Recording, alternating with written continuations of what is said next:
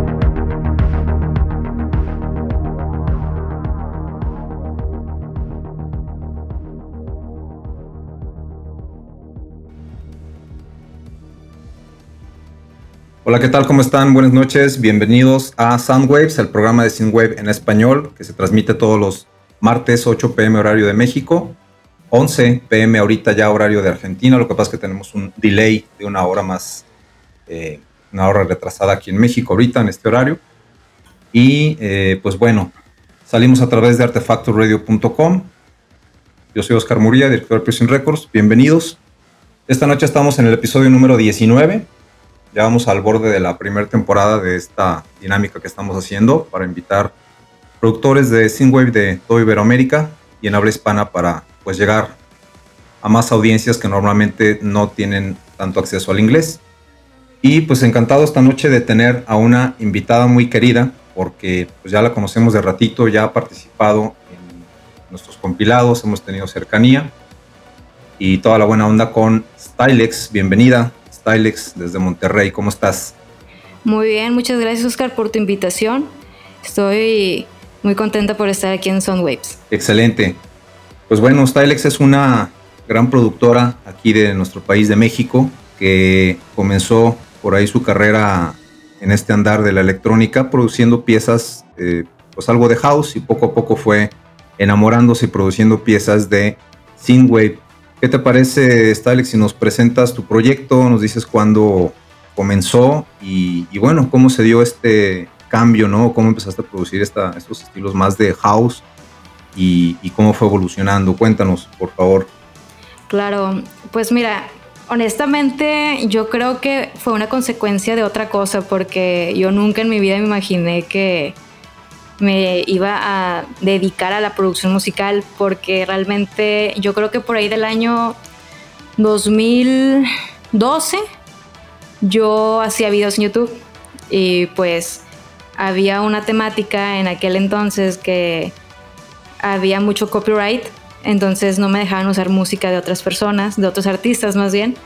Entonces me vi obligada a adentrarme un poquito a hacer algunas pistas básicas o algo así como para mis propios videos en aquel entonces porque yo empecé como pues ahora sí como influencer por así decirlo.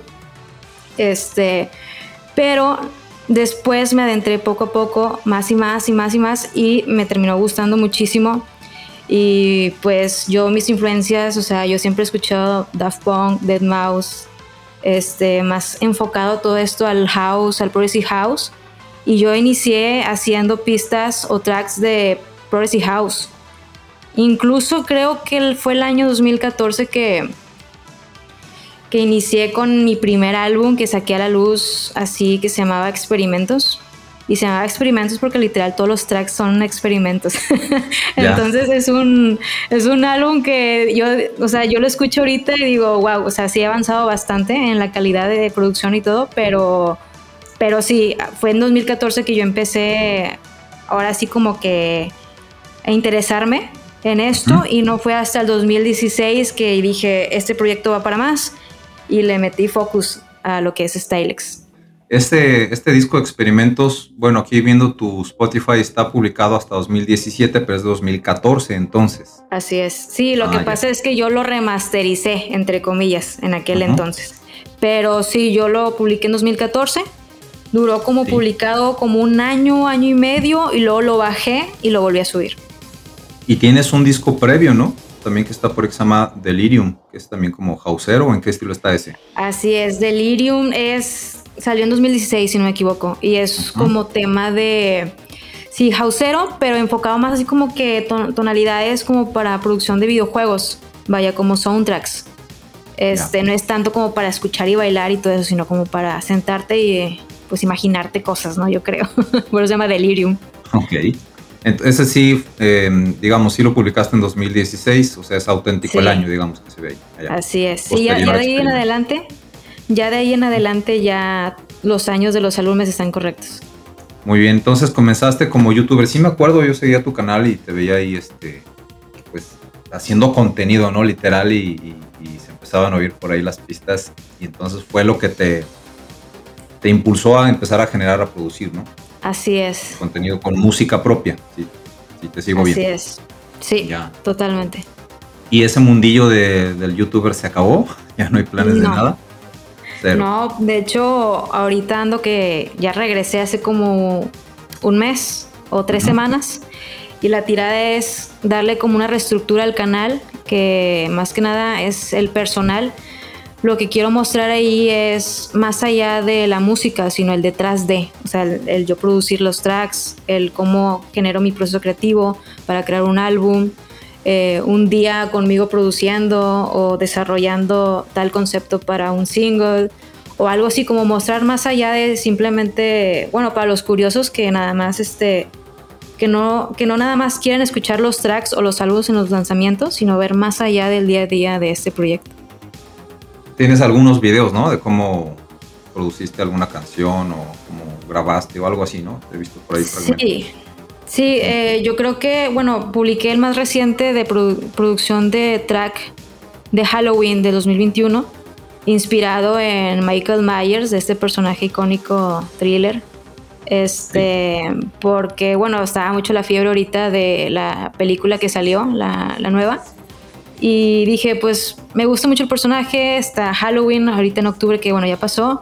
Déjame, creo mi propia versión de track para, para este como personaje, para esta película, y pues ahí salió algo.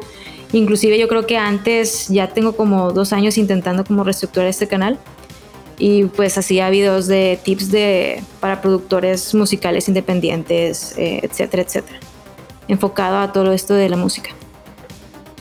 Muy bien, pues entonces vienes por ese lado de, de la producción. Y ya el track, por ejemplo, ahorita que acabamos de comenzar en el programa, escuchando, que es Paradoja, este ya es 2018, 17. Sí, 2018. Ok, y ahí pues ya tanto visualmente como musicalmente ya tienes esta orientación, ¿no? Hacia el synthwave o, podrías definir que después, después de este single. No, yo creo que con ese para mí fue la prueba de adentrarme a este género. porque Yo no conocía el synthwave como tal. O sea, yo lo conocí ya después de que yo ya estaba calada en el house, por así decirlo. Sí. Eh, yo lo conocí por estas series que empezaron a salir como Stranger Things, eh, Dark, y honestamente, eh, de cuenta que escuché estas rolas de estas series y mi cabeza fue de que, wow, ¿qué es esto que estoy escuchando? Suena tan bien y dije, no, no, no. Yo me acuerdo que en aquel entonces yo terminé la primera temporada de Dark en aquel momento y me quedé tan con buen sabor de boca de, del soundtrack, de la temática en sí, porque se desarrolla en una época de los ochentas y así dije, no, no, no, tengo que crear un track que me haga como eh, depositar todo este feeling que traigo de, todo esto. Entonces yo siempre lo he dicho y lo he dicho varias veces en Twitter y demás que Paradoja, este single, es dedicado a, a, Dark. ¿Por qué? Porque de cuenta que deposité todo y todo lo que vi, todo lo que escuché, ahí lo deposité. y más que nada era como también probarme a mí misma si realmente podía yo producir un género que jamás en mi vida había producido. Y yo creo que para hacer mi primer track de aquel entonces, Paradoja, no quedó tan mal si daba los vibes ochenteros. Ya, ok, no, pues sí, sí lo, lo aterrizaste bien. Y es lo que te iba a mencionar, que te fuiste por un camino, o sea, no haces dark synth, pero sí tienes un toque oscurón, ¿no? De hecho, hasta en tu look. Sí. como enigmático, oscuro, tus letras, tus, los, títulos, ¿no? De los tracks y todo. Así es. Te fuiste por ese camino. Sí, lo que pasa es que, bueno, a mí me gusta mucho, eh, más que nada el synthwave como puro, pero también me gusta mucho lo que es el spice wave, eh, retro wave tal cual. Pero como yo tengo muchas influencias de house y progressive house, hoy en día trato como que traer eh, lo mejor de esos dos mundos, del synthwave y del house, y crear como ahora sí mi propio estilo, eh, mezclando cositas de uno y del otro. Si te preguntamos cuál es el estilo de Stylex, si te preguntan en medio de una fiesta, una reunión, ¿cómo lo explicas? Para alguien que no tiene ni idea qué es el synthwave ni nada, qué les dices? Uy, no, pues yo creo que le diría, no, es música retro. Para gente, o sea, clásico cuando alguien no sabe qué es el synthwave, porque sí me han hecho así como que las caras de que, ¿y luego qué es eso? Y yo, pues es que para explicarte me tardaría aquí bastante, pero es música retro, o sea, no puedo decir que me encasillo en un género fijo porque de repente me muevo un poquito al dark scene y luego de repente me muevo un poquito al synth pop y luego de repente me muevo un poquitito al space wave. Entonces, digamos que estoy dentro del aura eh, retro wave, pero me muevo ahí, soy muy flexible. Ok, pues les dices que es música retro. Y, y, no hay como esta sensación o no has tenido esta respuesta o esta reacción de, ah, es música entonces como viejita o ochentera?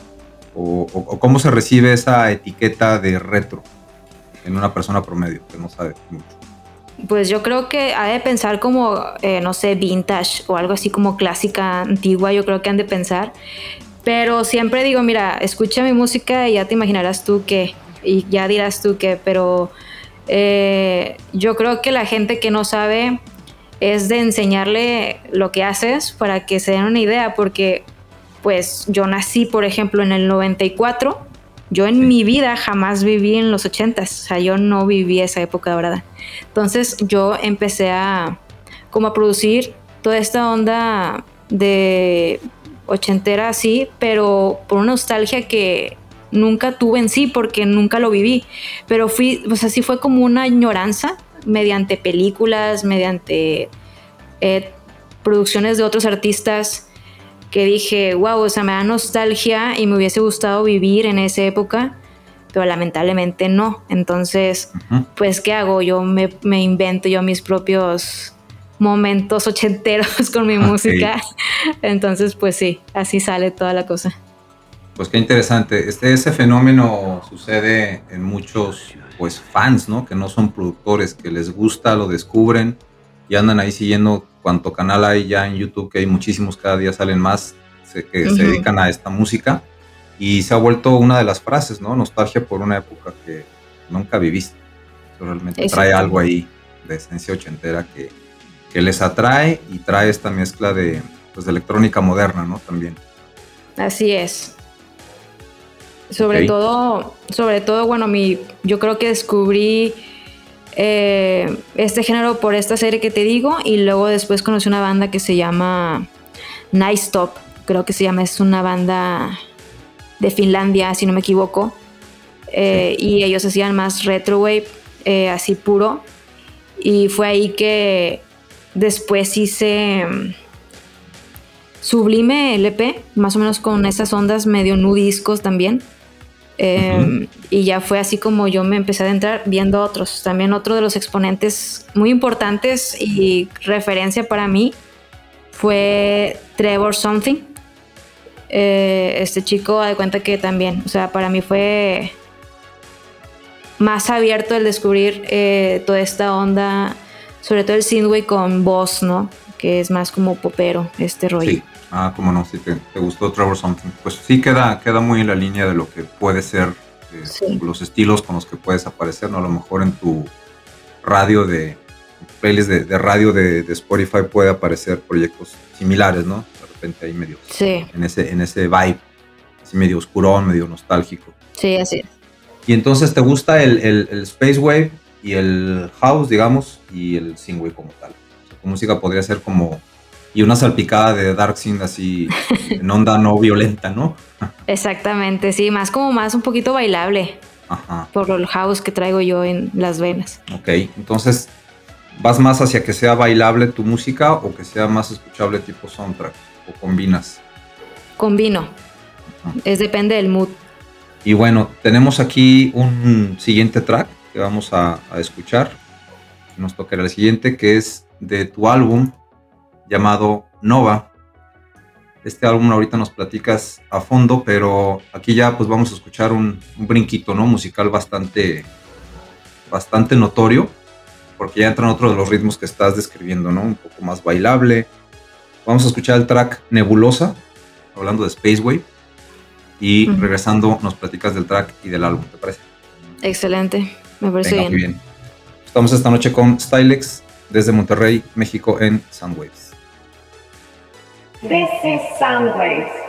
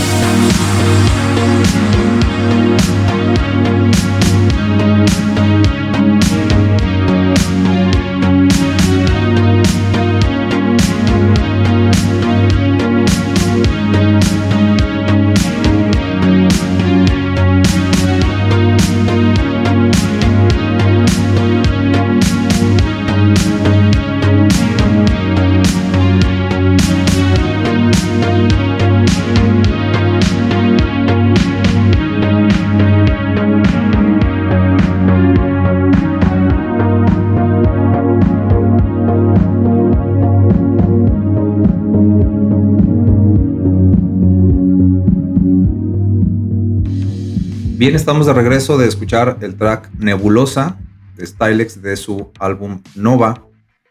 Eh, platícanos, Stylex, de este álbum de 10 tracks que trae pues una gran variedad ahí de sonidos que van, como bien decías, ¿no? un poco más sin popero con voz o eh, instrumental. Platícanos de este disco, de qué año es, cómo estuvo la producción, porque sí hubo bastante, eh, pues bastantes promos, ¿no? Preventivos que sacaste y todo. Cuéntanos. Sí, pues Nova para mí no, o sea, creo que fue mi disco, es mi hijo, o sea, es mi bebé. así tal cual, porque yo antes de eso pues eran de que singles y así como para probar. Pero ya ahora sí fue de que, bueno, ya me calé en este género. Em, voy a sacar un disco con esta onda que te digo, nostalgia y demás. Eh, yéndome un poquito también por esta parte visual, ¿no? Que es muy característica del synthwave, eh, de lo retro. Entonces, eh, pues sí, fue un proyecto que salió en 2019. Eh, sí tuve que calentar un poquito, digamos, las redes sociales unos tres meses antes, que a lo mejor, a lo mejor para unos fue mucho, otros fue poco, pero yo simplemente fue de que, a ver, mercadóloga, ayúdame a organizar esto. ¿Por qué? Porque no, no es un género que suelo así como tocar mucho, entonces necesito atrapar nuevo público porque el público que ya traía yo pues era de, otro género y demás. Entonces también fue una parte de mostrarles a mis seguidores que ya estaban esta nueva faceta eh, retro, ¿no? De, de Stylex. Y la verdad que fue un proceso muy padre, me gustó bastante, o sea, desde la parte gráfica, la parte de producción, de spots, de publicitarios y demás, porque bueno, aquí una servidora, eh, profesionalmente soy licenciada en diseño gráfico y esa parte yo sí me gusta ser súper picky con las cosas que salen eh, a nivel gráfico ¿no? de la marca y me gusta estar muy, muy involucrada. De hecho, eh, las portadas de los álbumes, a excepción de Nictofilia, que es un EP que saqué ya hace ratito, las he hecho yo. O sea, yo las he diseñado, yo estoy súper involucrada en todo el rollo, o sea, yo soy la que compongo, yo soy la que produce, yo soy la que eh, arma el cover art, etc. Eh, creo que fui muy autónoma, digo fui porque últimamente ya hay gente que me ha estado ayudando, porque de plano a veces ya el proyecto te supera, o sea, son muchas cosas que hacer y demás. Entonces, al principio sí yo empecé haciendo todo, de A a Z. Y no es hasta el otro proyecto Nictofilia, eh, que es un EP que fue como que delegando, pero el proyecto Nova eh, creo que fue uno de los proyectos que más le gustó a la gente y, bueno, yo diría que incluso a seguidores que ya me seguían y no precisamente por el género, sino por el house. Y fue mostrarles también esta parte y irlos enamorando poco a poco. Y ahorita sí hay como seguidores que, que ya les gusta el retro porque yo se los enseñé. O sea, en ese caso, pues ellos no saben, no, no buscan a lo mejor o no les había parecido escuchar algo así o similar.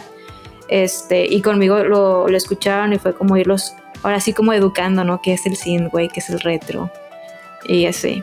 Pues qué padre que le ha tocado a, a, tu comunidad ir conociendo el género, ¿no? Porque muchas veces no, pues no hay quien te lo enseñe como a detalle o te vaya llevando de la mano, pero sobre todo tú que diste un brinco, digamos, de género, pues es interesante ver que sí hay aceptación, ¿no? Como tal, no deja de ser música electrónica, es lo que hablamos en los programas, a lo largo de los programas. Así es. Y está ese fenómeno, ¿no? Que puedes captar tanto a gente de edades que le tocó esta generación ochentera vivir eh, toda o los inicios, los finales, y bien nuevas generaciones como tú misma perteneces a una generación posterior, pero le agarraste el gusto y lo, masticas bien y hasta lo produces, ¿no? Sí. Em, es, más reducida la cantidad de tu, de tu audiencia que lo que, percibes que lo recibió bien o es más amplia en cuanto al cambio que empezaste a dar? Yo creo que al principio sí fue como un poco renuente eh, el, el, público que ya me seguía, como que no sé ni qué estaba escuchando. O sea, yo creo que sí lo sentí. Pero después llegó, o sea, gente nueva, gente nueva que me empezó a conocer, eh, otros productores también, y fue agarrando más fuerza el proyecto eh, en este género y con ello pues más aceptación. Entonces, ahorita yo diría que hoy por hoy ya está muy bien aceptado y creo que ya se hicieron la idea que pues ya me quedé en, en este género, en esta zona. Eh, synthwave, entonces pues hay mucho synthwave para rato, de hecho ahorita no puedo hablar mucho, pero estoy produciendo un nuevo producto musical, entonces también va ligado al synthwave, esto sí va más movidón, más bailable, pero ya, o sea, yo ya lo adopté, o sea, ya el synthwave ya es parte de, de mi día a día. Bien, en cualquiera de sus variantes y subestilos, por llamarle, ya tienes ahí pues, el camino definido, ¿no? Para seguir en él. Así es, tú lo has dicho. No, no es tan, tan fácil a veces tomar una decisión así, ¿no? La verdad es que creo que fuiste valiente en aventarte porque, como dices, a ti no te tocó vivir toda esa onda Ajá. y le estás apostando a algo que honestamente no es la música más popular que hay, ¿no? O sea, no, no, es, no es de mainstream en sentido de, de las grandes masas, ¿verdad? Lo, hablamos a lo largo de los episodios, pero pues bien hechas las cosas puede trascender llegar lo más lejos. Así es, sobre todo si me he dado cuenta que hace un poco más difícil, bueno, al menos aquí en Monterrey. Eh, o sea, el synthwave es, yo creo que muy poco conocido, o sea, no, o sea, si no, si no es alguien que ya está adentrado y sabe qué es, este, de plano no sabe qué, o sea, la gente en general no.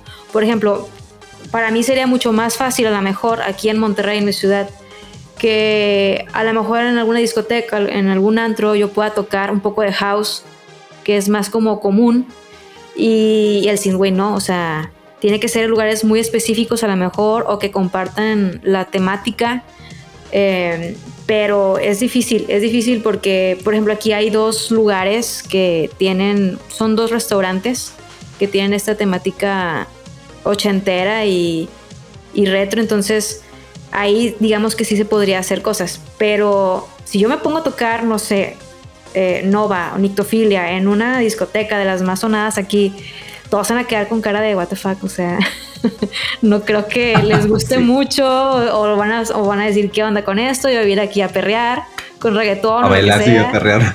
Ajá, entonces no creo que les agrade mucho, entonces sí es más difícil la, la selección de o tocas en un lugar donde comparten la temática o tocas en un evento construido de la temática, o sea, un, evento donde ya te invitan, donde se va a tocar todo eso, o sea, pero si no, no, está, está difícil.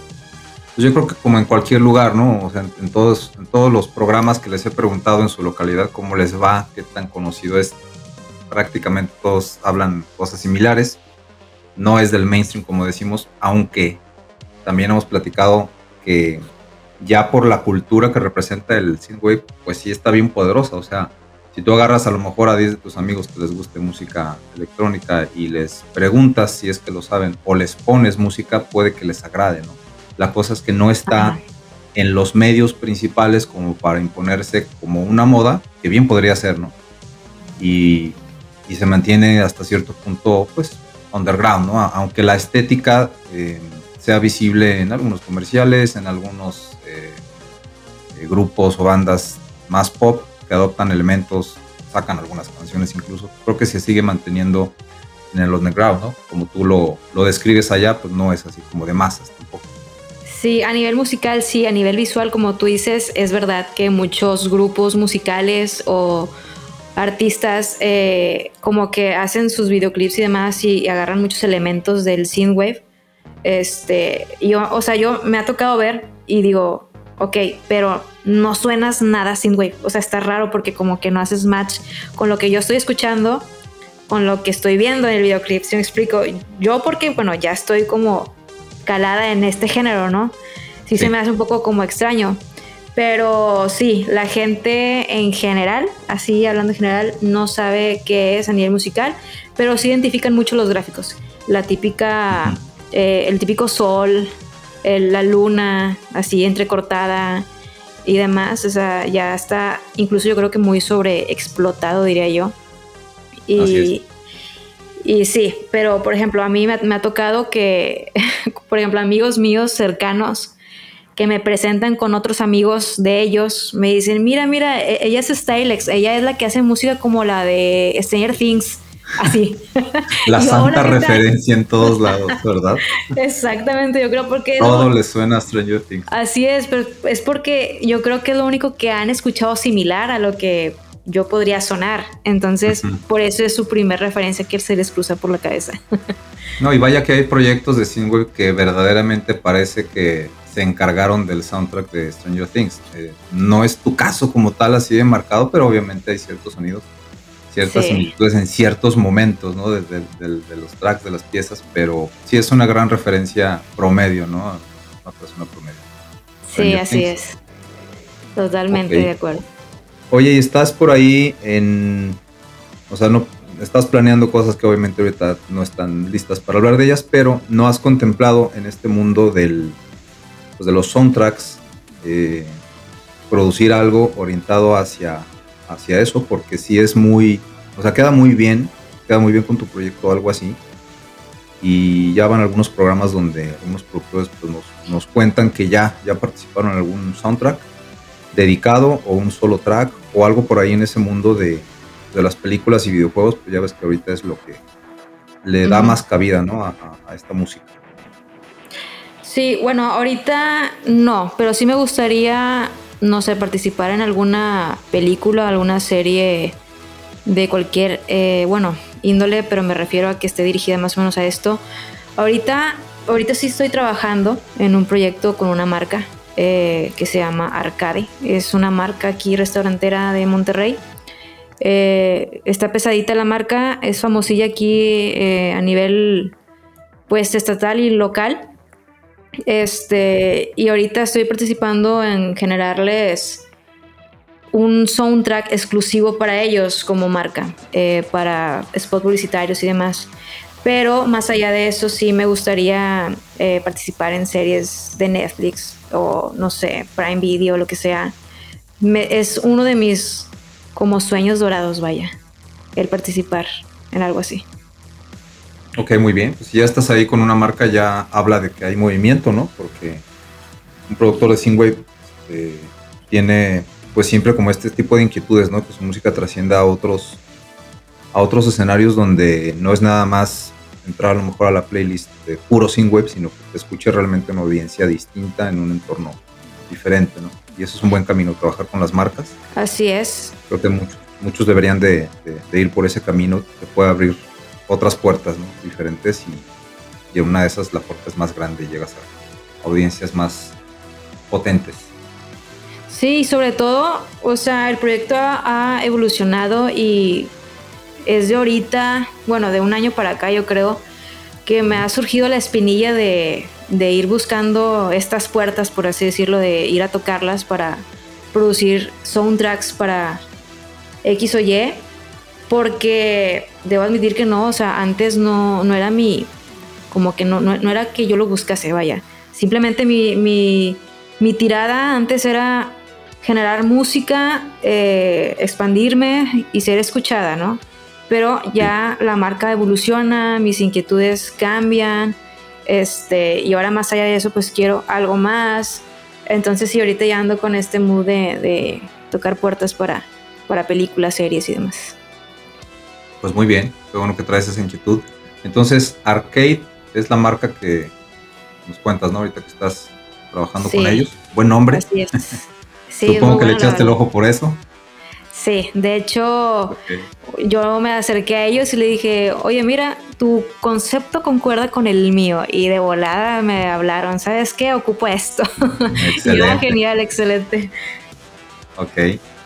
Y bueno, tenemos esta idea, al menos acá en Guadalajara y Ciudad de México, con colegas de que Monterrey, pues era así como la meca, ¿no? Del Singway, al menos aquí en México. Vemos que no. O sea, nos han venido platicando algunos colegas que no, no, o sea, no está en las calles, no está en los bares, en las discotecas, ni mucho menos.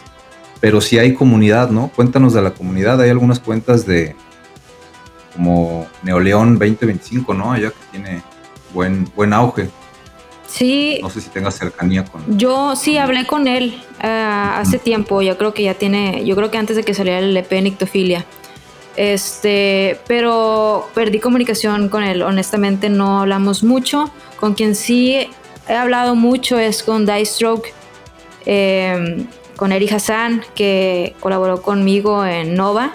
Sí. Este, pero nada más con ellos he hablado aquí. O sea, honestamente de Monterrey no, no he contactado a mucha gente. He contactado a gente de fuera de Monterrey más que los de aquí localmente. Un efecto clásico en todos lados.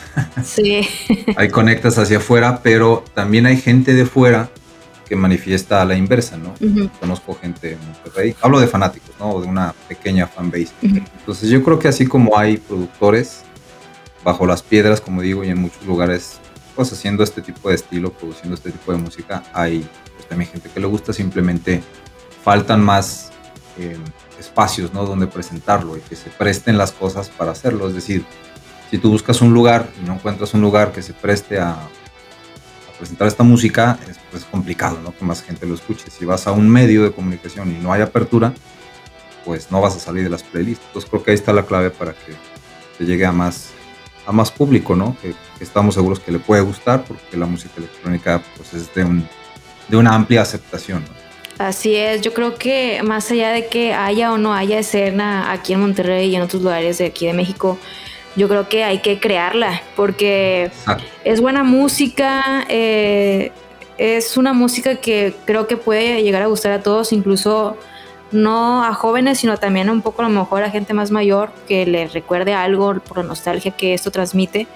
Pero sí, o sea, es crear, es hacer eventos, eh, es mostrar la música, es decir, mira, esto es Synthwave, esto es Spacewave, esto es lo otro. Entonces, sí falta mucho de eso. O sea, no mucha gente se anima a, decir, bueno, ¿y ahora qué hacemos? O sea, vamos a hacer un eventito o vamos a hacer, no sé, una campañita en línea o algo de este movimiento. O sea, yo creo que cada quien ahorita está en su rollo ocupados a lo mejor en generar más música, eh, colaboraciones, etcétera, pero a nivel escena sí hace falta crearla. Por supuesto.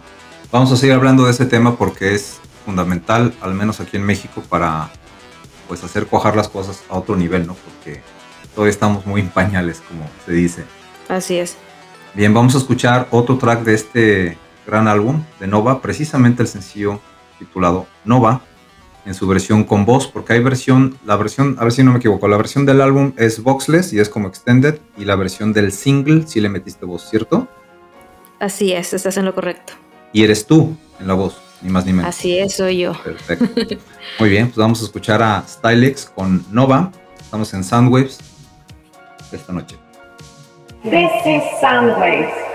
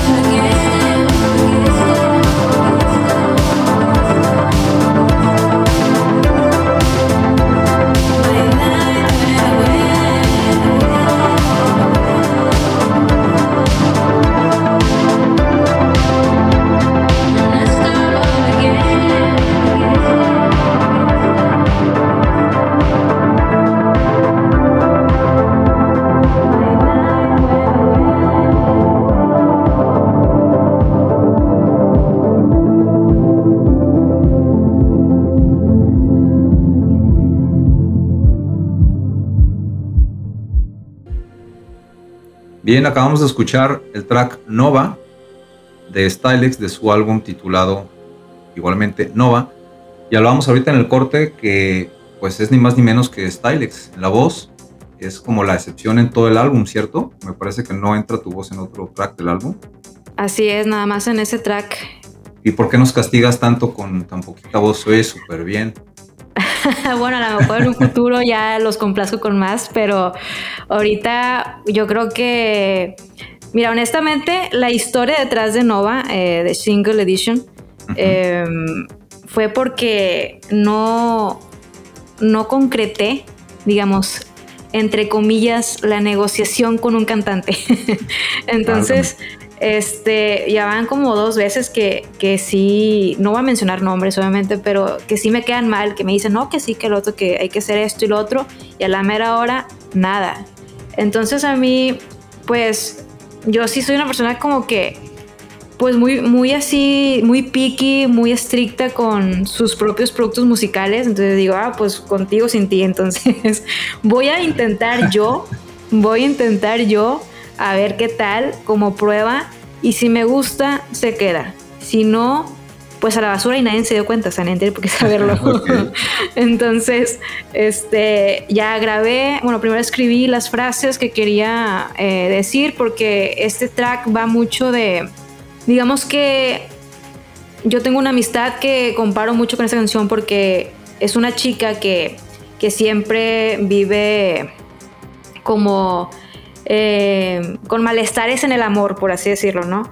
Entonces, eh, esta canción habla de que tú, como estrella, de cuenta, que colapsa, pierdes tu brillo, tu brillo se aleja, entonces explotas como una estrella, lo que es en sí una nova en el espacio, ¿no? Lo que realmente sucede. Entonces, es más que nada esta como comparación eh, de conceptos, por así decirlo. Entonces, dije, bueno, ya lo escribí, este, hice la prueba, eh, lo produje, me gustó em, y dije, bueno, va, se queda, lo voy a lanzar y pues no pierdo nada, no pierdo nada y si pierdo pues ya ni modo. Entonces dije, no, pues así lo lanzo y, y sí gustó bastante, o sea, sí recibí ahí comentarios cuando, cuando lancé ese single edition antes del estreno completo del álbum. Eh, sí me preguntaban que si era yo, otros de plano sí me identificaban que era yo, sobre todo mis amigos más cercanos, de que no, te pasaste, o sea, que deberías de cantar más y demás. Entonces yo, sí, pues sí, después, ¿verdad? Pero esto pues ya salió así. Eh, a mí me gustó y creo que a la gente también. Y pues no estoy cerrada a no cantar más en otros tracks, pero todavía mi, mi ¿cómo puedo decirse? Mi personalidad de productora musical es como que, a ver, tú eres productora, tampoco eres tan así cantante, que digamos. Opera. Pero a lo mejor alguna que otra ahí, ahí salgo, pero pues sí, soy más productora musical más que nada. Es lo que te iba a decir, que estás enfocada a producir, no a cantar, entonces traes como ese chip, ¿no? Así es, o sea, yo, por ejemplo, sí me gustaría que, por ejemplo, otros cantantes eh, cantaran mis rolas, ¿verdad? Porque yo las produzco porque ese es mi mero mole. Pero, eh, así que yo las cante y que tenga un chorro de repertorio acá de que canciones donde yo cante como así, ahora sí, cantante, artista, no. O sea, soy más productora. ya veo. Sí, pues bien dicen que la voz es un instrumento, ¿no? Quienes cantan y pues, no es como cualquier cosa, tiene todo su mundo, entonces es como cambiarte o estar alternando o vivir en esos dos mundos, creo que es, puede llegar a ser un poco difícil. Sí, sobre todo porque a mí mi respeto es para la gente que canta, porque cantar es algo tan bello porque pues es una voz linda que tú transmites y la gente te escucha y transmites a lo mejor sentimientos, emociones y demás. Y, pues ahora sí que zapatero a sus zapatos, yo a lo mejor y no tengo eso, o ese interés más que nada, sino mi interés es más este, pues la composición musical y la producción en sí. Ok, entonces fue una onda de contigo, sin ti a pesar de ti, ¿no? Porque te quedaron mal. sí, exactamente. Fue como que una frustración ahí. que no, pues yo lo hago y así. Oye, y así como entre paréntesis, por eso trae por ahí una palabreja altisonante de la canción. Fue así como tú. Sí. Como sacar ese, ese coraje de que te dejaron ahí como pendiente. Sí, sacando el foie ahí, ¿no? De que la frustración. Oye, ¿y por qué quedó en el single? ¿Por qué quedaron tus vocales en el single y no la versión del disco? Eh, buena pregunta. Honestamente fue porque dije, ya, por ejemplo, yo publicaba mucho mis canciones en, bueno, siempre los he publicado en Bandcamp. Entonces las subía, por ejemplo, en este caso subí el single edition de Nova.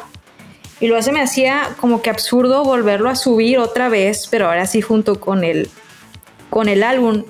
Además de que ya tenía, por ejemplo, el original mix, o sea, la versión extendida. Ah, ya. Entonces dije, no quiero desechar la versión extendida o original mix por dejar single edition. Igual ya la saqué, ya la escucharon, ya está ahí. Pertenece a Nova, eh, al álbum en sí. Pero en esta ocasión eh, voy a poner el- la versión original, que es yo como productora musical, no tanto como cantante. Entonces ahí lo metí, así. Bien, buena decisión. Me parece de mucho respeto hacia tus escuchas porque de repente vemos mucho ese fenómeno, ¿no? Hay quien le gusta sacar un sencillo, dos, tres, y al rato publica el EP y vienen las mismas. Más Sí. otras dos o tres, y pues ya no es tan interesante, ¿no? Sí, exactamente. Sí, y sobre todo porque, bueno, yo me pongo mucho en el lugar de, de los escuchas, ¿no? De que, bueno, ya escuché esto y qué más nuevo me vas a dar. O sea, no quiero escuchar lo mismo repetido otra vez. Y luego, sobre todo, comprarte lo mismo dos veces o tres veces. Entonces, pues no.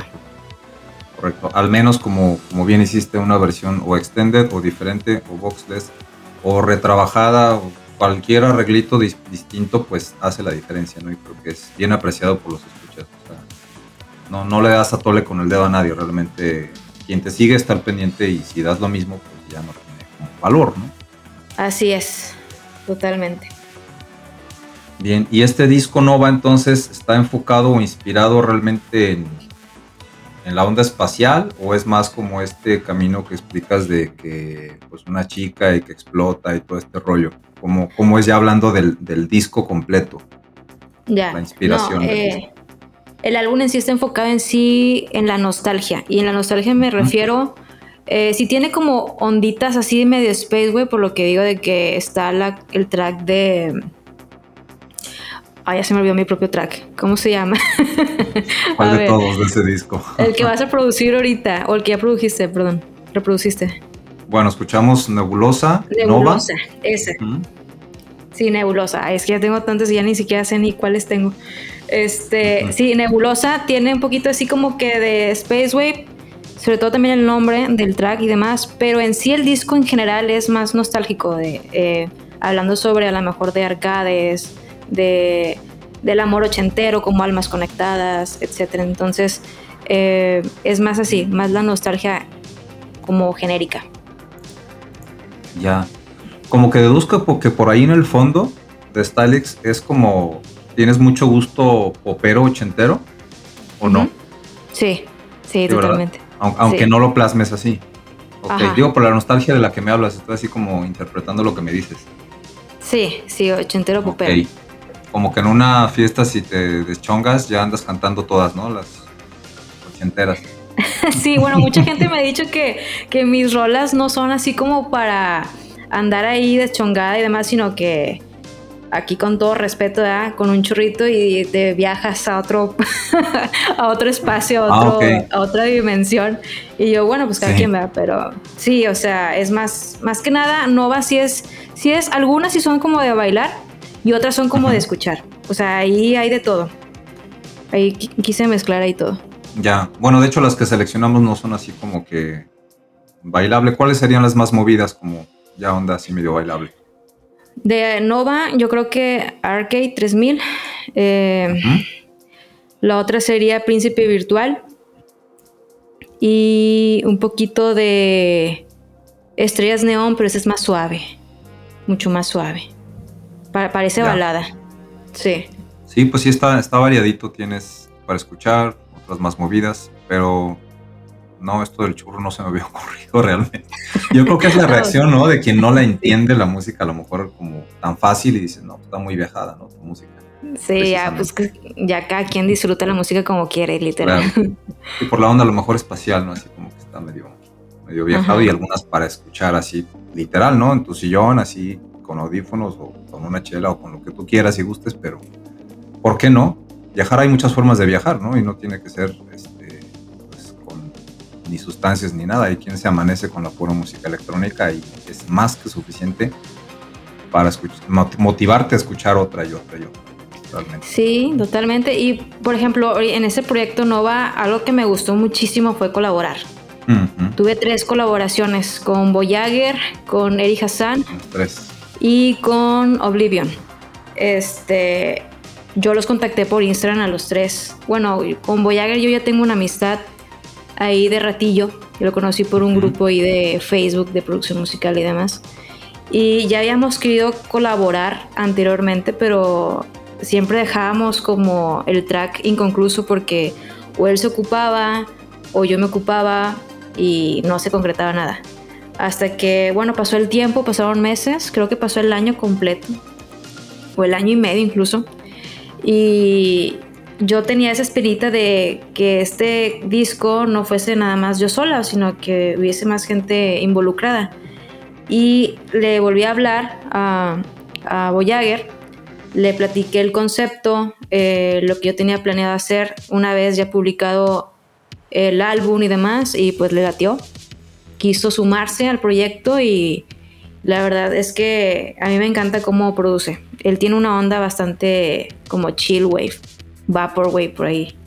Entonces, pues sí, se hizo un track muy bonito que se llama Pixies y luego descubrí a Hassan, en aquel momento Hassan no tenía ningún álbum publicado ni nada, pero su contenido en Instagram era muy bueno. Sobre todo tenía mucho más animación y fotografía 3D de sus animaciones que de su música en aquel entonces. Pero sí tenía algunas de sus rolas y yo dije, wow, o sea, esto se escucha demasiado bien y tiene bastante talento el muchacho. Entonces dije, bueno, no pierdo nada en invitarlo Correcto. Este, el proyecto, hablar con él de forma amistosa y proponerle pues que participe sin compromiso ni nada. O sea, aquí es quien quiera participar. Entonces ya hablé con él por Instagram, me respondió, contactamos después por WhatsApp, estuvimos ahí hablando un ratillo, estuvimos ahí preguntándonos de cuántas experiencias habíamos tenido con la música, cuántos años ahí dedicándonos a ello.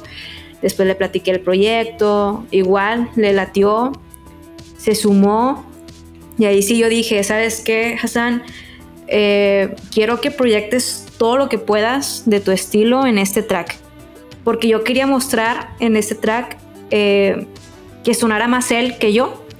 ¿Por qué? Bien. Porque dije, el mundo tiene que escucharlo, o sea, el mundo tiene que encontrarlo y saber de él, porque no, en aquel entonces su material simplemente se reducía en su página web y en su Instagram, si no me equivoco.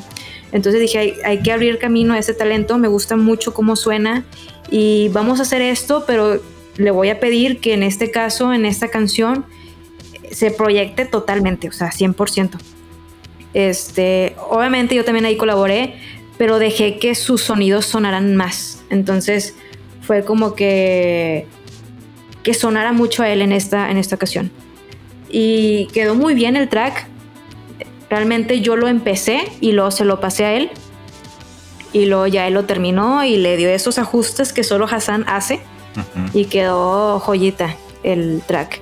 Después. Es una maravilla el track, de hecho creo que es la que más me vuela la cabeza a mí del, disco en ese, en ese estilo, porque como bien ya describiste, trae varios estilos el disco, entonces te puedes cambiar como de mood, ¿no? y en ese estilo está súper espacial, está totalmente amigo de él ahí plasmado y creo que fue muy bien bajado el balón de parte, ¿no? De tener colaboradores. Muy noble de tu parte, pues invitarlo para darle proyección a él, porque sí, efectivamente su música es magnífica, es muy buena. Ya lo tuvimos aquí en un programa anterior. Y, y bueno, es el track que vamos a escuchar ahora, precisamente. Excelente, me parece bien. Vamos a escuchar Viajeros del Tiempo que es una rolototota, como decimos aquí en México, que es la colaboración, aquí es el track número, si no me equivoco, hago aquí el disco para que lo ubiquen, es el número 6. Y pues bueno, vamos a ello para escuchar esa gran colaboración que tuvieron. Estamos esta noche en Soundwaves con Stylings. This is Soundwaves.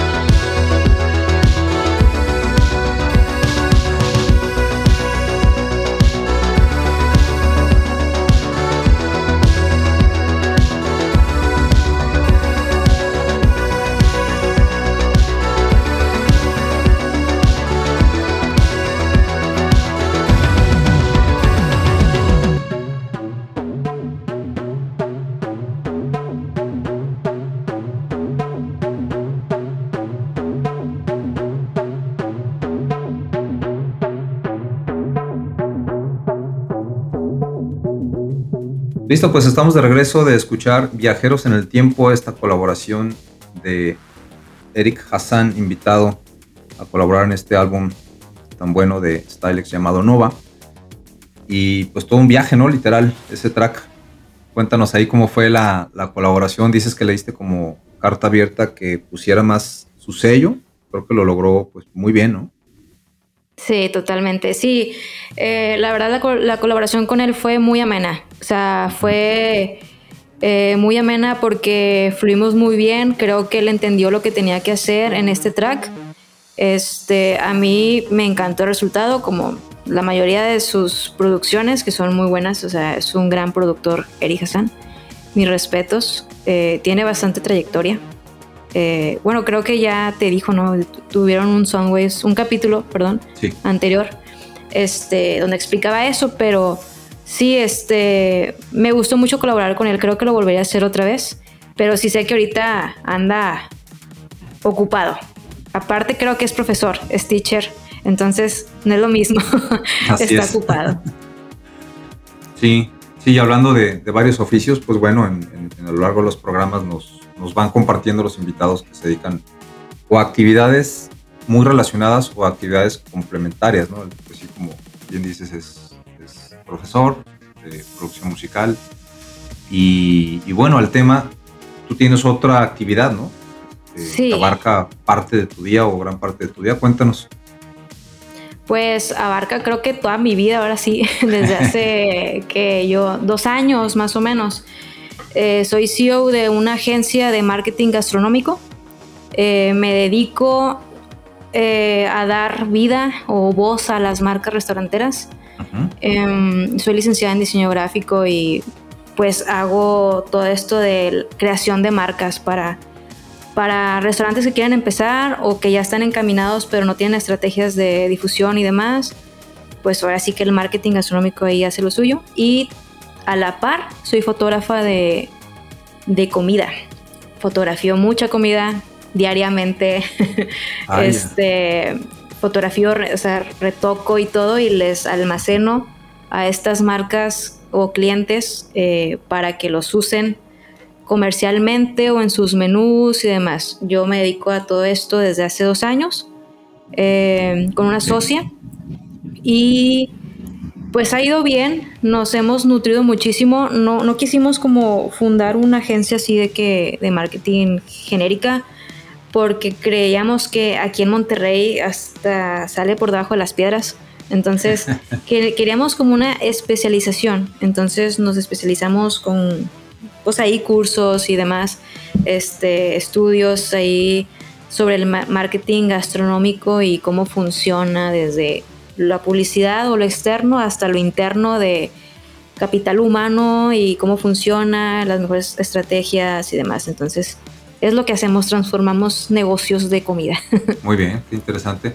Pues estamos en el mismo ramo, acá también estoy en esa, en esa actividad y sí te encuentras de repente quien está pues, dando clases de, como esto, ¿no? De música. Tú de ahí te puedes brincar a lo que bien eh, puede ser como esta marca, ¿no? Con lo que estás trabajando ya de hecho en ese giro pero el enfoque a la música creo que no, no, está tan lejos, ¿no? Que puedas acercarte con más marcas que llegan a lo mejor por el lado gastronómico y si hacen un evento, si tienen eh, cualquier situación donde pues propiamente tú les puedes ayudar a organizar algo a nivel marketing, ¿no? Y relacionado con la gastronomía, pues creo que puede entrar por ahí o tu música o producirles, ¿no?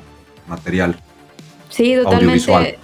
Es yo creo que una gran oportunidad ahí este, de tanto acercarme a marcas, tanto por el nivel de marketing y por la música también. O sea, ya sea que te trabajo o te organizo todo tu negocio, te lo transformo y demás, o de plano si nada más quieres eh, la musicalización de tu marca para spot publicitarios, comerciales en TV y demás, pues también se puede dar el servicio.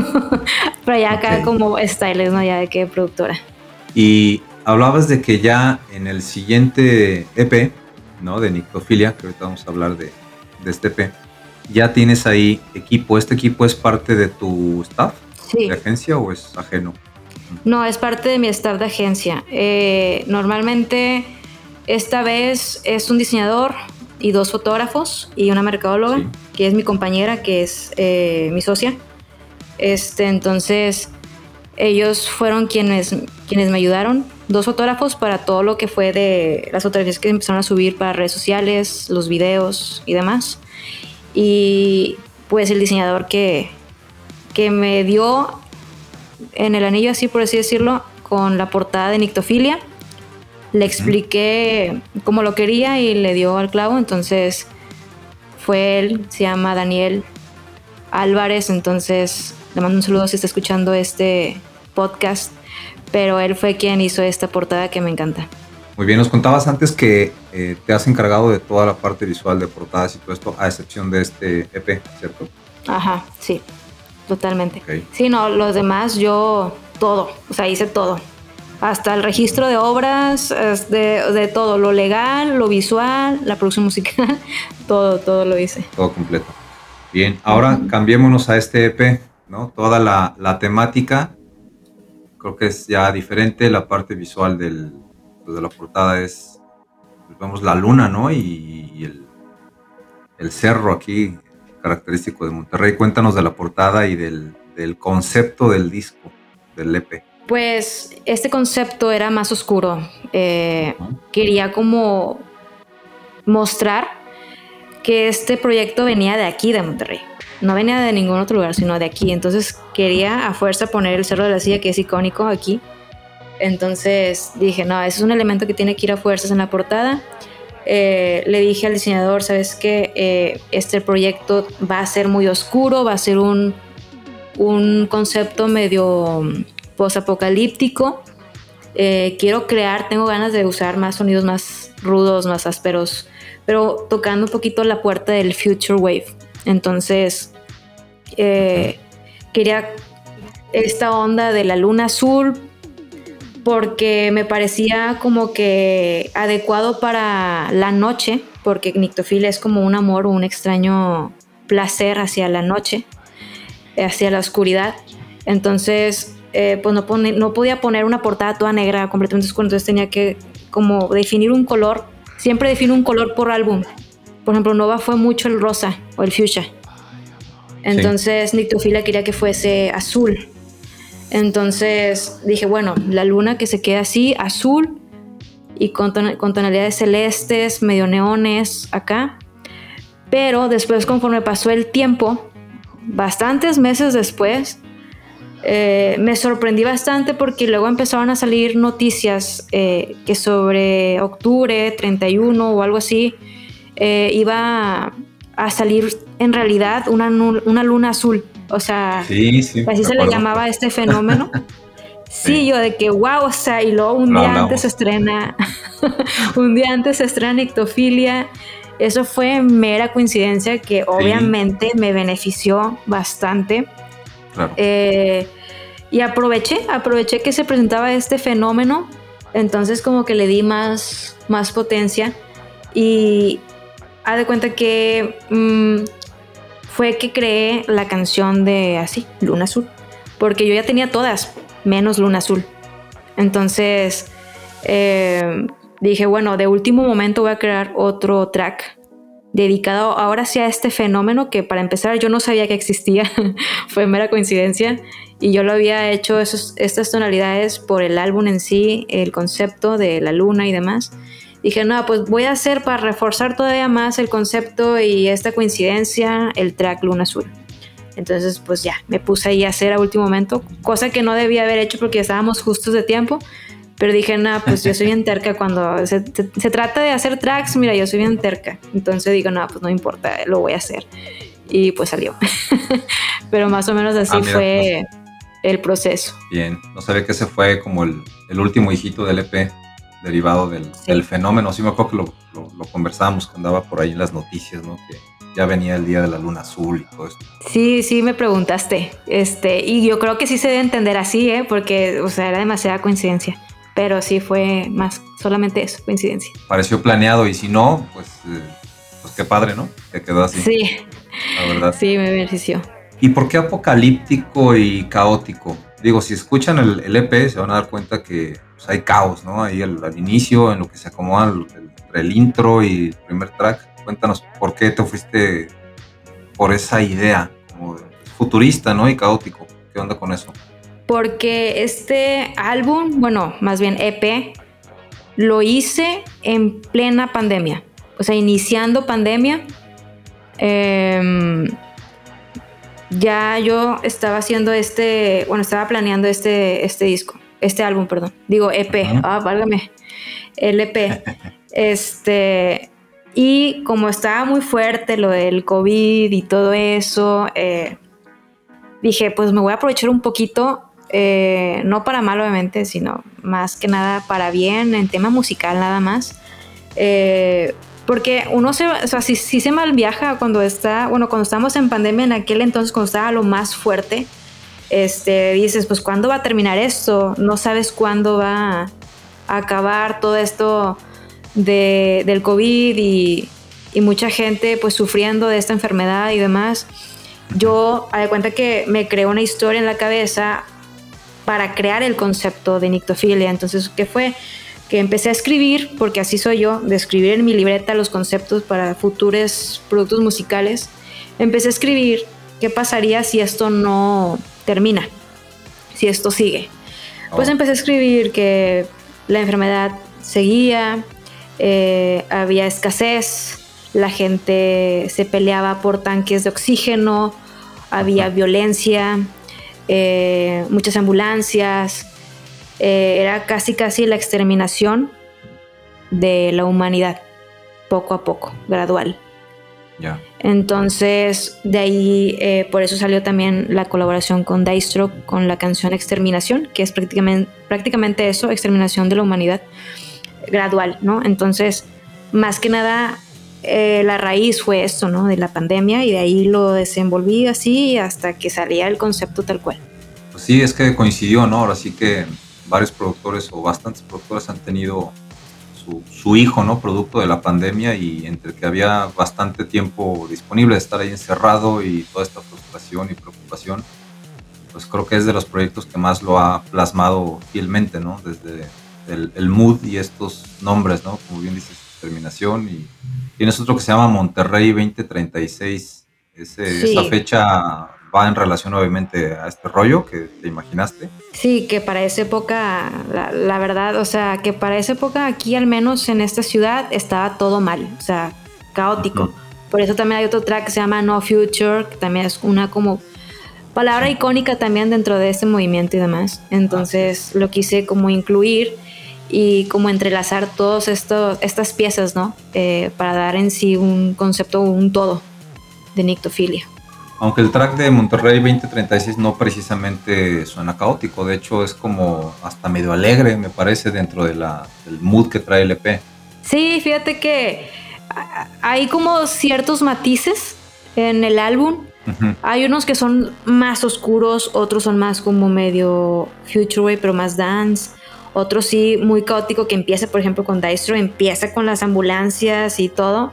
Entonces, uh -huh dije, voy a crear algo eh, obviamente oscuro, pero pues tampoco cortavenas, ¿verdad? Tampoco, o sea, Exacto. vamos a llevarlo, llevarlo a lo que es mi estilo de styles, que hasta cierto punto también es un poco movidón y alegre. Entonces, dentro de la oscuridad, mi estilo, por así decirlo. Sí, sí está el, el, el brillito por ahí, no todo es oscuro y caótico. Uh -huh. Bien, pues bien bajado ese balón. Vamos a escuchar un primer track de este EP llamado ni más ni menos que Nictofilia. Y de ahí nos pasaremos a precisamente la colaboración con The Stroke, pero track de exterminación, ¿te parece? Excelente, sí. Muy bien, vamos a escucharla. Esto es Nictofilia de Stylex, esta noche con nosotros en Soundwaves. This is Soundwaves.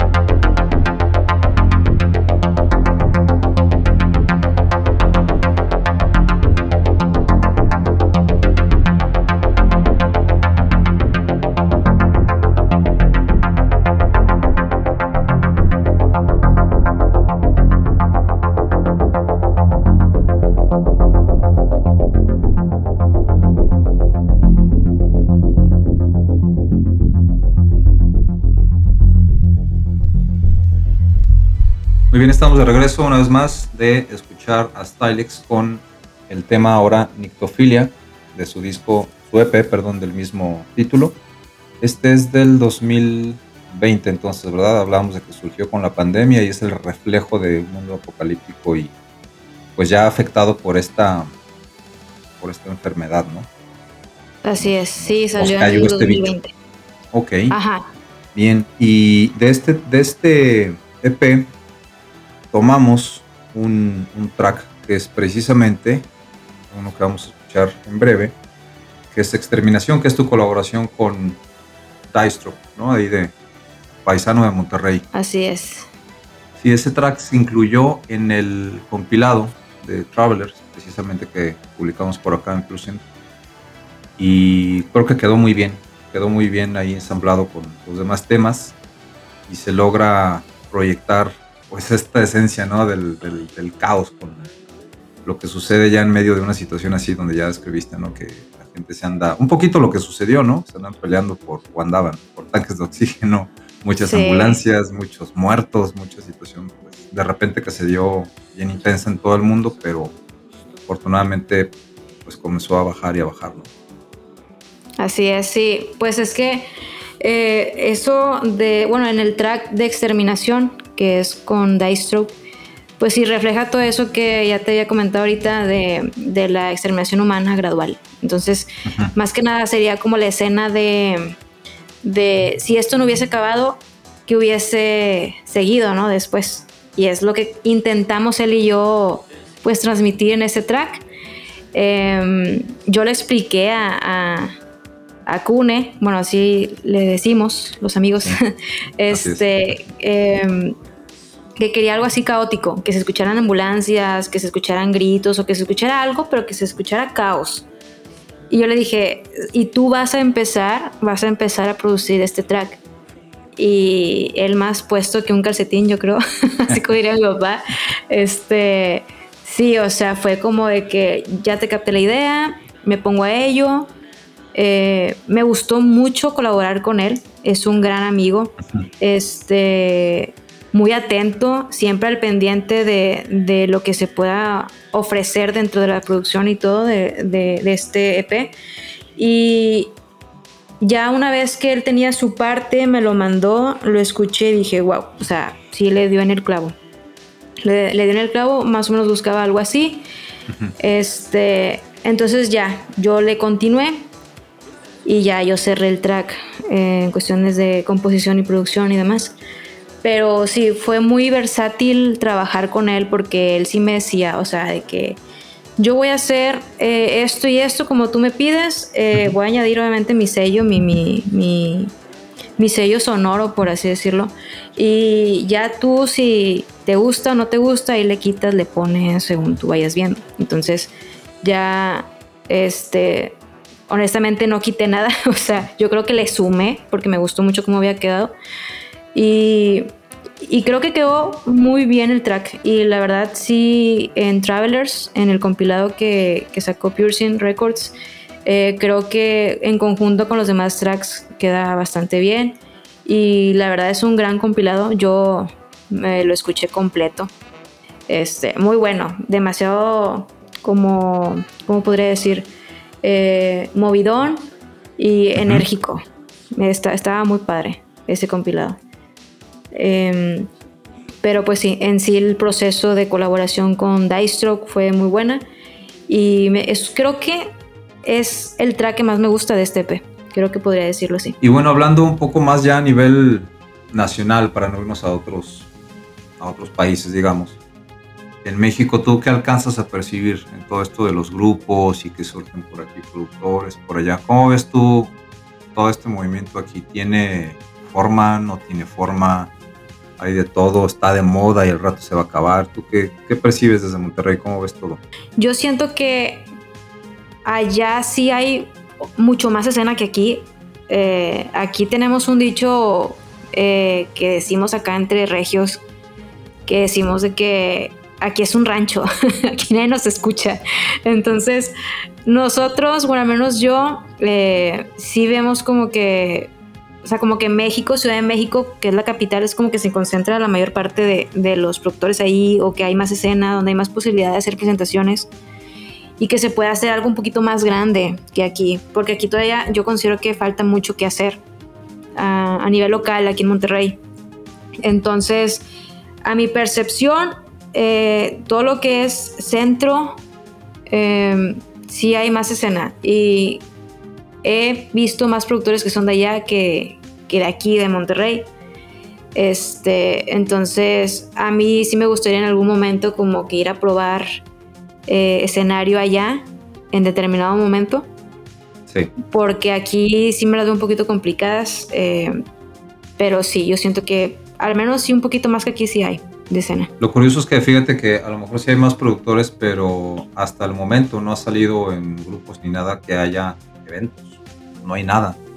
Así como dedicado al género o anunciado así, o a lo mejor en algún momento alguien que hace o ha hecho algunas piezas mediondas sin wave le ha tocado estar presentándose con alguien más por ahí en México, pero no hay como esta pues esta orientación o voy a llamarle etiqueta de que esto es sin wave, ¿sabes?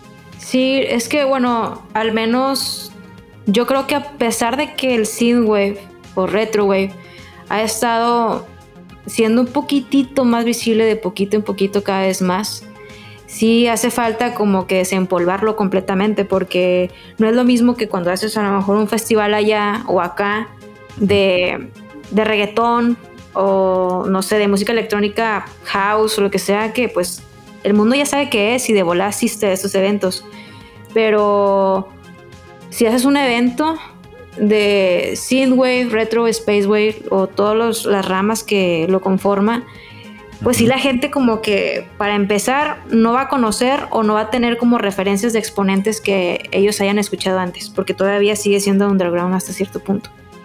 Entonces, Sí, totalmente. Sí, entonces yo sí siento que hay mucho trabajo que hacer y lamentablemente yo creo que a diferencia de otros géneros musicales, eh, sí toca como crear la escena nosotros mismos como productores o en este caso tú como, como sello discográfico, eh, ver esta como oportunidad de poder como atacar por esta parte, porque no es lo mismo que de repente a lo mejor llega un productor y quiere hacer un no sé, como un Hello Festival o un Corona Fest o lo que sea, pues de música que ya se conoce, que ya todo el mundo se sabe, hacer como un line-up o un concierto grande de todos estos productores underground que pues en sí genéricamente o sea, no conoce nadie, ¿verdad? O sea, me refiero a nivel eh, nacional y mundial, ¿no? Entonces, Sí. todavía falta mucho trabajo que hacer, siento yo. Sí, por supuesto. No se trata nada más de hacer eventos, ¿no? Digo, cité que no hay eh, concurrencia en eventos y no hay eventos, pero antes de los eventos vienen los medios. O sea, ¿con qué medios la gente se puede enterar que existe en principio esta música? Y no hablo de una playlist que alguien te comparta, sino realmente poder llegar a un número de personas más amplio para que si te atreves a hacer un evento de esta música, con los estilos, como dices, cualquiera de sus variantes, pues acuda, haya, haya quórum, porque de otra manera, pues no van a ir, ¿verdad? Si no conocen, si no han escuchado. Y a su vez es como el huevo o la gallina que es primero, ¿no? Porque yo recuerdo algunos productores aquí en Guadalajara que se dedicaron literal, fueron a tocar gratis a cuanto bar, eh, casi casi cafetería, foro en la ciudad Ujú. se dieron a conocer de manera bien importante y cuando sacaron su primer disco, su primer EP, pues ya eran, eran conocidos, ya la gente los seguía. Entonces, faltan también los medios, ¿no? Los medios no, no tienen como la aceptación para este tipo de música. Todos lados te ponen lo que pues es más bailable, es más popular. Sí, sobre todo porque este género y bueno, y subgéneros eh, son de un nicho bien específico. Incluso yo creo que podría decir con toda certeza que entre nosotros mismos nos escuchamos. O sea, nosotros mismos, entre productores musicales, nos escuchamos y nos seguimos, ¿sí me explico? Porque pues ya estamos adentrados, ya sabemos qué onda con esto. Y y pues ya, ya nos gusta, ya sabemos hasta los subgéneros y uno hasta ya hace como preferencia de que este rama me gusta más, esta la otra.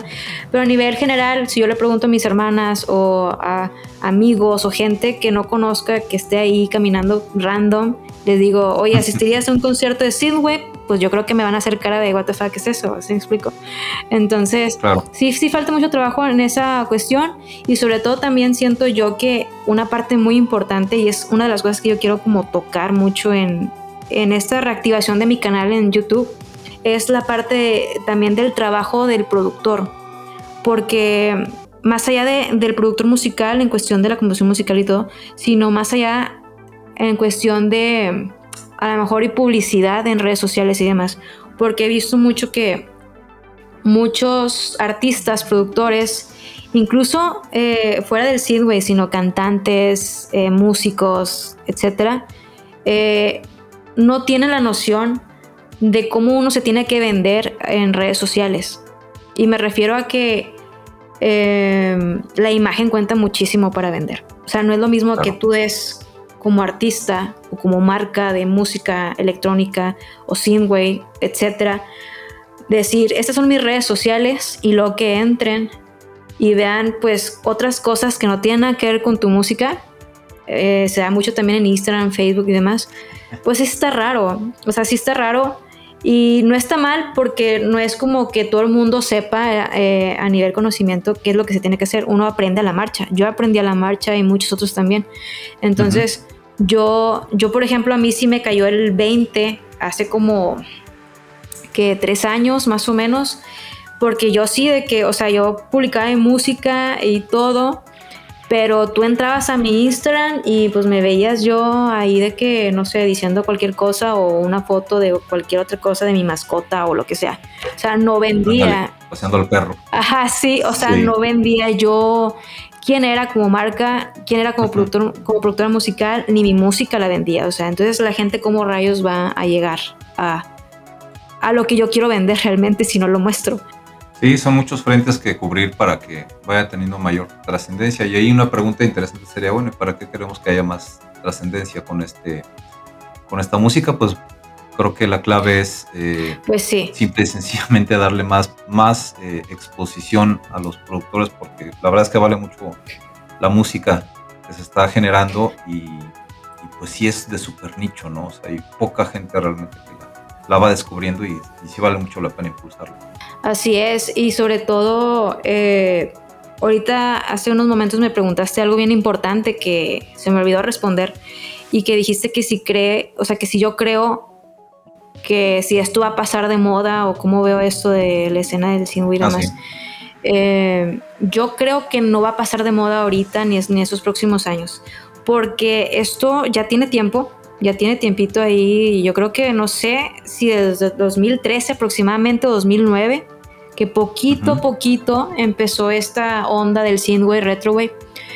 Pero como es de un nicho muy reducido, es por eso que es como atemporal, vaya. No es como, no sé si has notado que conforme va pasando los años, la música o el género se vuelve moda. Por ejemplo, no sé, hace dos, tres años la música electrónica de que house era súper moda, ¿no?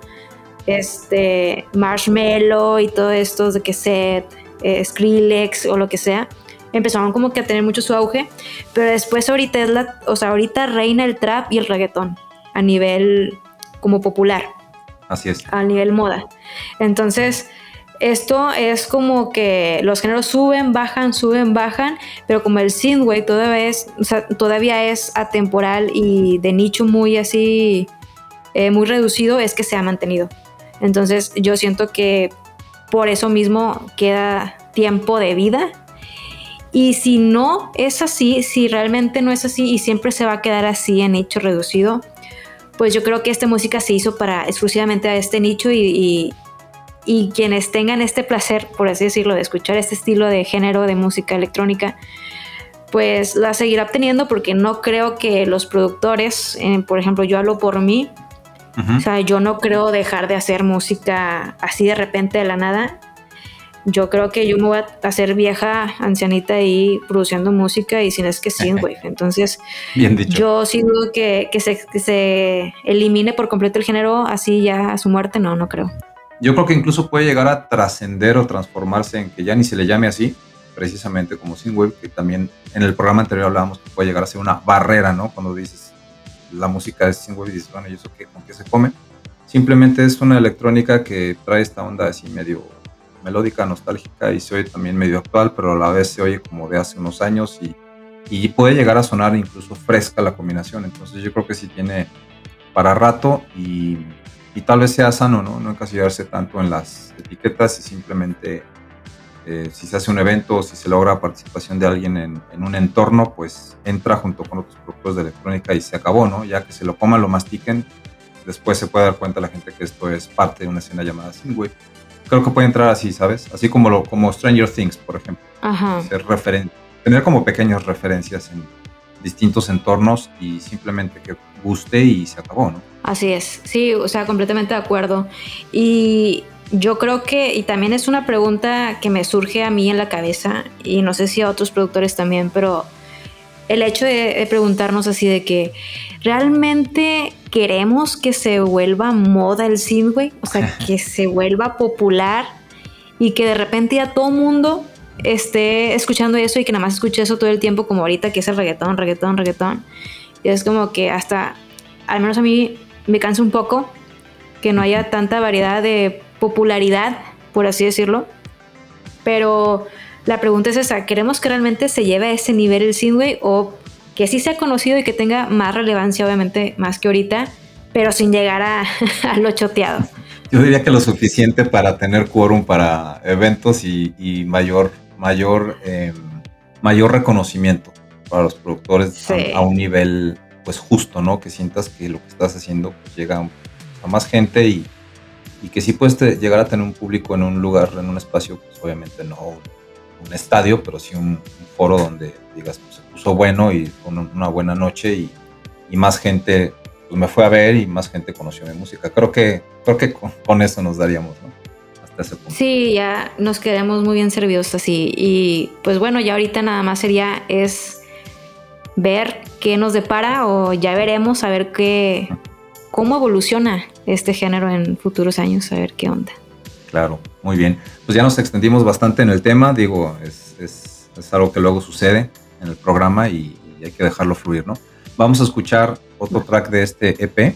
Ya nos va a quedar poquito tiempo para cerrar el programa. Vamos a escuchar precisamente Exterminación, la colaboración con Diastroke y Stylex de su disco Nictophilia. Estamos esta noche con Stylex en Soundwaves. This is Soundwave.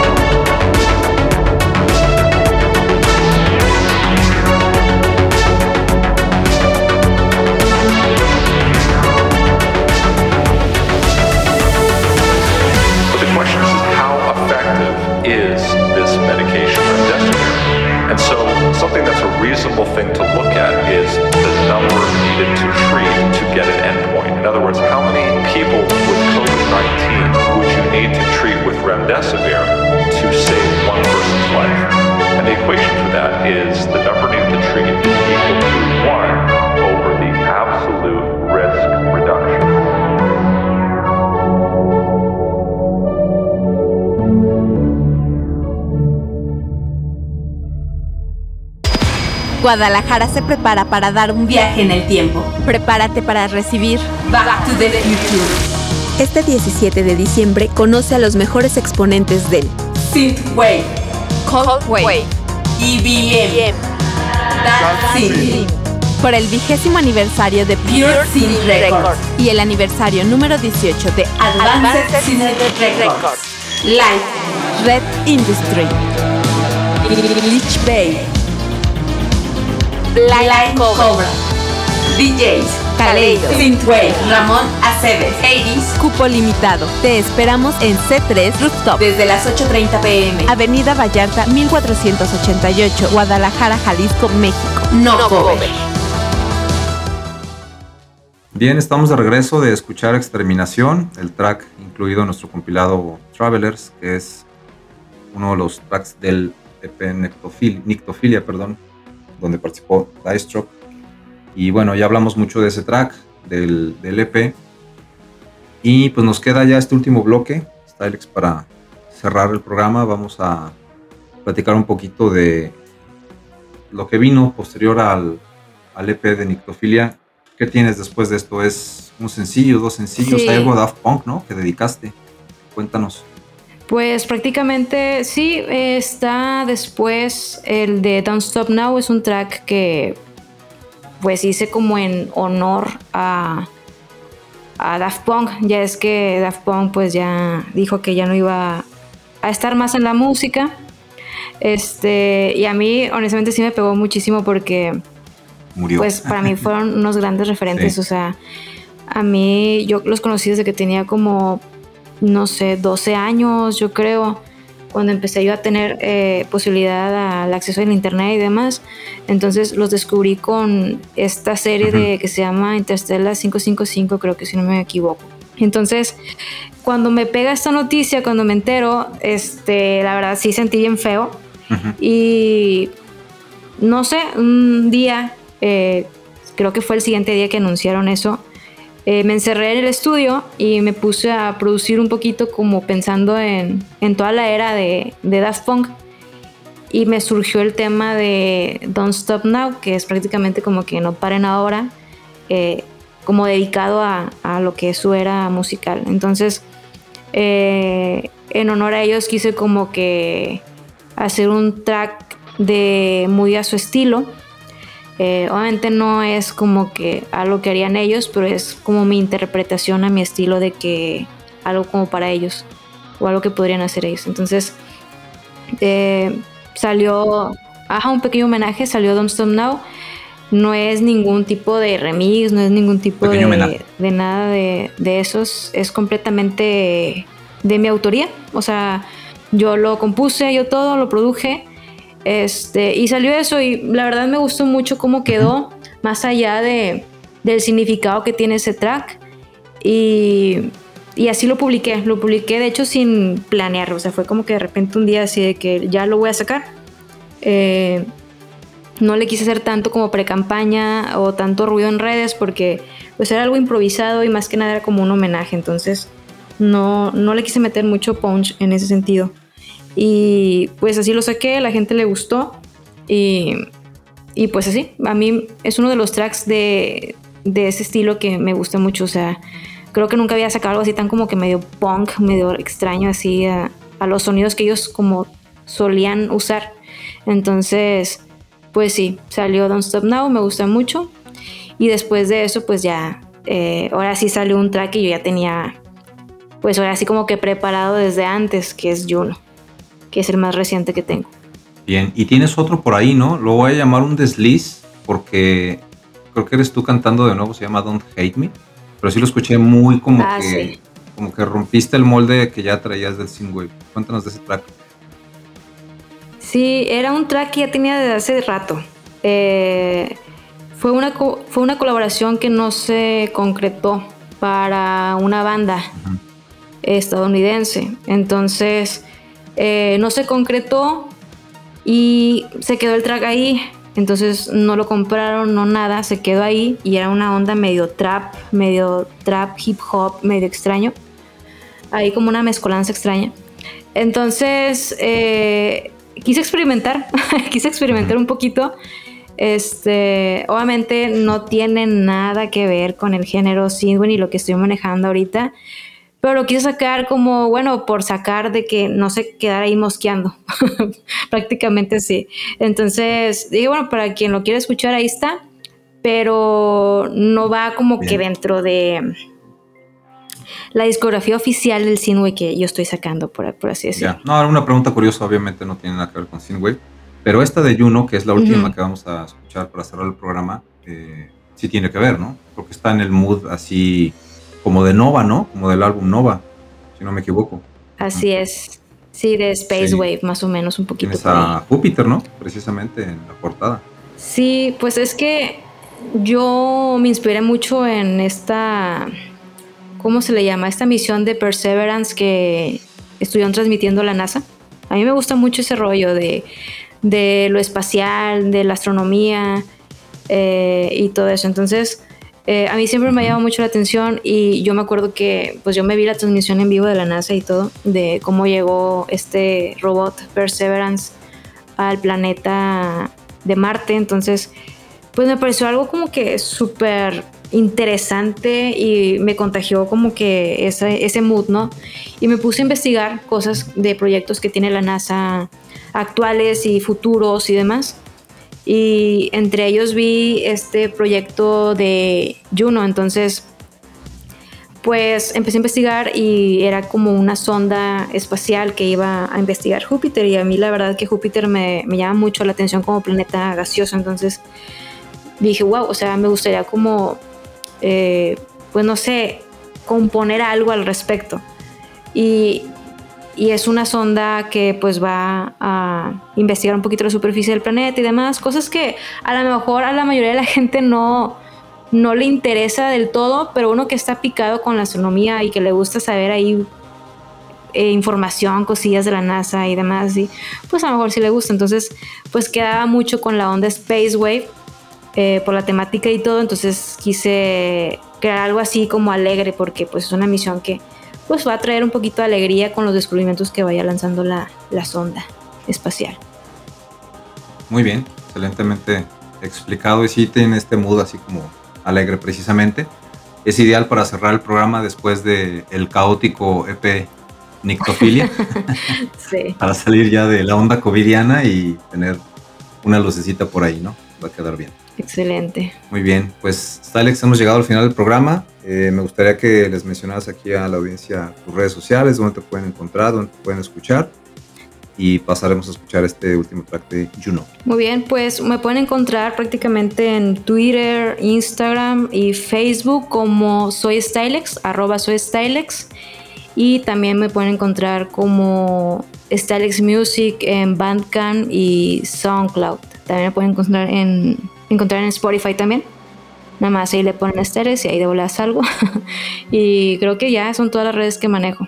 Ok, y tu música está en las demás plataformas, ¿no? De streaming y de descarga. Sí, en Apple, en Apple Music, Deezer, eh, Google Music, etcétera.